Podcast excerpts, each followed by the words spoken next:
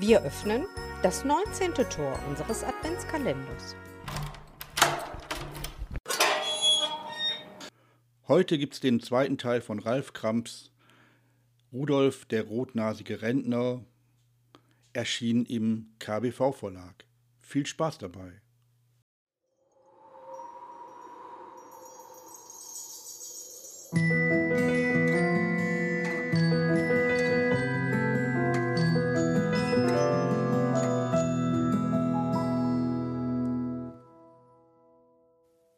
Rudolf der rotnasige Rentner. Rudolf zieht seinen Hund um das Auto herum. Langsam, bedächtig.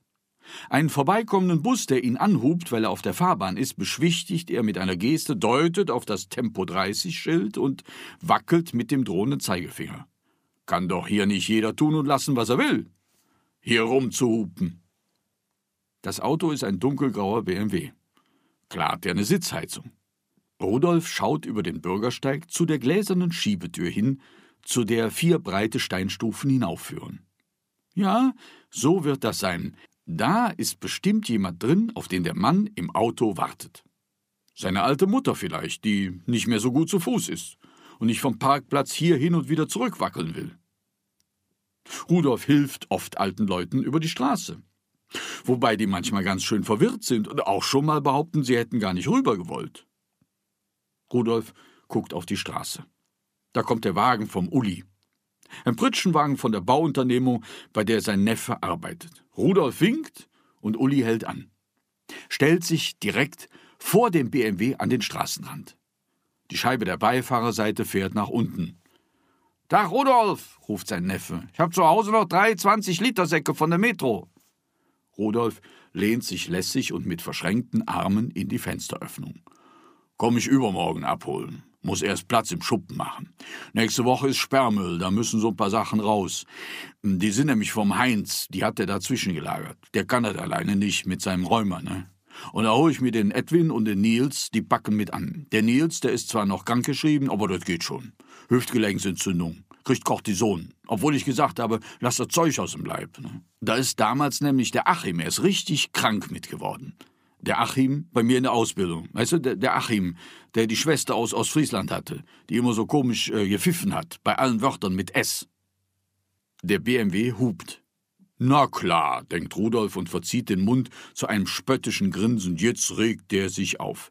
Er macht eine lässige Handbewegung. Ruhig, ruhig, du Städter. Da fährt weiter hinten ein Garagentor nach oben und Irmhild setzt mit ihrem hellgrünen Datsun raus. Irmhild arbeitet in der Apotheke. Rudolf ist da oft und macht den Leuten die Tür auf und zu. Mit Medikamenten macht ihm keiner was vor. Rudolf selbst braucht so gut wie nie Medikamente, er kauft da nur die guten Lutschbonbons. Irmhild will rückwärts auf die Fahrbahn. Sie winkt Rudolf zu. Rudolf sagt zu seinem Neffen Uli: Warte mal, ich bin gleich wieder da. Er stellt sich breitbeinig in Positur und winkt, um Irmhild im Rückwärtsgang in den Verkehr einzufädeln. Das macht er wie kein anderer. Da sitzt jede Geste. Der Hund wird mit jeder ruckartigen Armbewegung hin und her gerissen. Momentchen, ruft er. Da kommt einer. Noch einer. Noch einer. Es herrscht an diesem Nachmittag nicht allzu viel Verkehr, aber die Autos rollen langsam vorbei, ohne große Lücken zu lassen. Der Kölner BMW ist jetzt gewissermaßen zwischen dem Firmenwagen von Uli und Irmhilds Datsun eingekeilt. Hat er jetzt davon. Rudolf streckt stolz die Brust raus, er hat hier das Kommando. Seine rote Nase leuchtet erhaben durch den Flockenwirbel. Die große, gläserne Tür oberhalb der Treppe öffnet sich, und zwei Männer kommen aus dem Gebäude. Für einen Moment kann Rudolf einen Blick in die hell erleuchtete Schalterhalle dahinter werfen. Was ist das denn? Liegt da etwa einer auf dem Boden?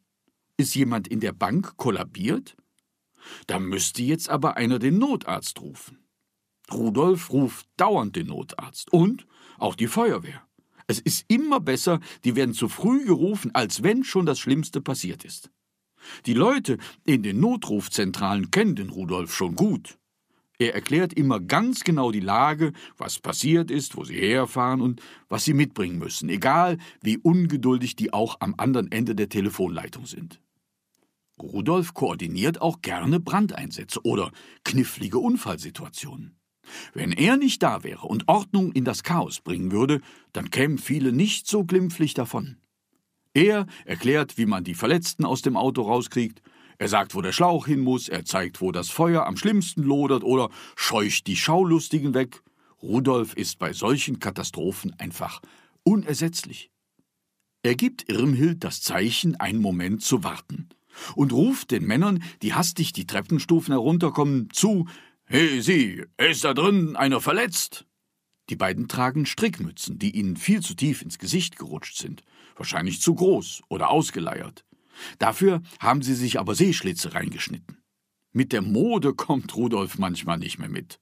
Heutzutage machen die Leute freiwillig Löcher in die Klamotten. Knie, Unterschenkel, die verkühlen sich doch. Früher wurde sowas gestopft. Am Altkleidercontainer guckt er manchmal mit den Leuten die Säcke durch, die sie reinwerfen wollen. Da sind viele Sachen noch in tadellosem Zustand und manchmal nehmen sie dann auch das ein oder andere wieder mit nach Hause. Verletzt! Ob da einer verletzt ist? Soll ich den Krankenwagen rufen?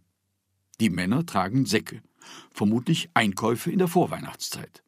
Achtung, sagt Rudolf, hier ist es ab und zu schon mal ziemlich rutschig. Ne? Durch die Klinkermauer staut sich hier nämlich oft die Feuchtigkeit und da ist immer alles voller Moos. Ich habe damals, als sie das gemauert haben, schon gesagt, Leute, da kriegt ihr noch mal richtig Spaß mit. Vor allen Dingen jetzt, wo noch der fisselige Schnee da drauf Mitten in seine Ausführungen hinein schreit der eine Mann laut auf, als er mit dem linken Fuß wegrutscht und den Halt verliert. Der zweite versucht ihn zu stützen und verliert dabei seinen Einkaufssack. Er fällt zu Boden und lauter Geldscheine quellen daraus hervor. Rudolf bückt sich sofort, um zu helfen. Keine Panik, haben wir gleich, ruft er laut und lacht. Ich hoffe, die waren nicht nach Farben sortiert. er beginnt das Geld in den Sack zu stopfen. Der BMW-Fahrer springt aus dem Auto, quetscht sich an Irmhilds grünem Datsun vorbei und will auf Rudolf losgehen, stolpert aber über die Hundeleine.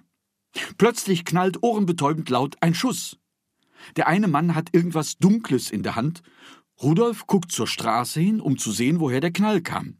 Scheiß Silvester, ruft er aufgebracht. Jetzt fängt das mit der doofen Böllerei schon vor Weihnachten an. Er stopft unbeirrt weiter das Geld in den Sack.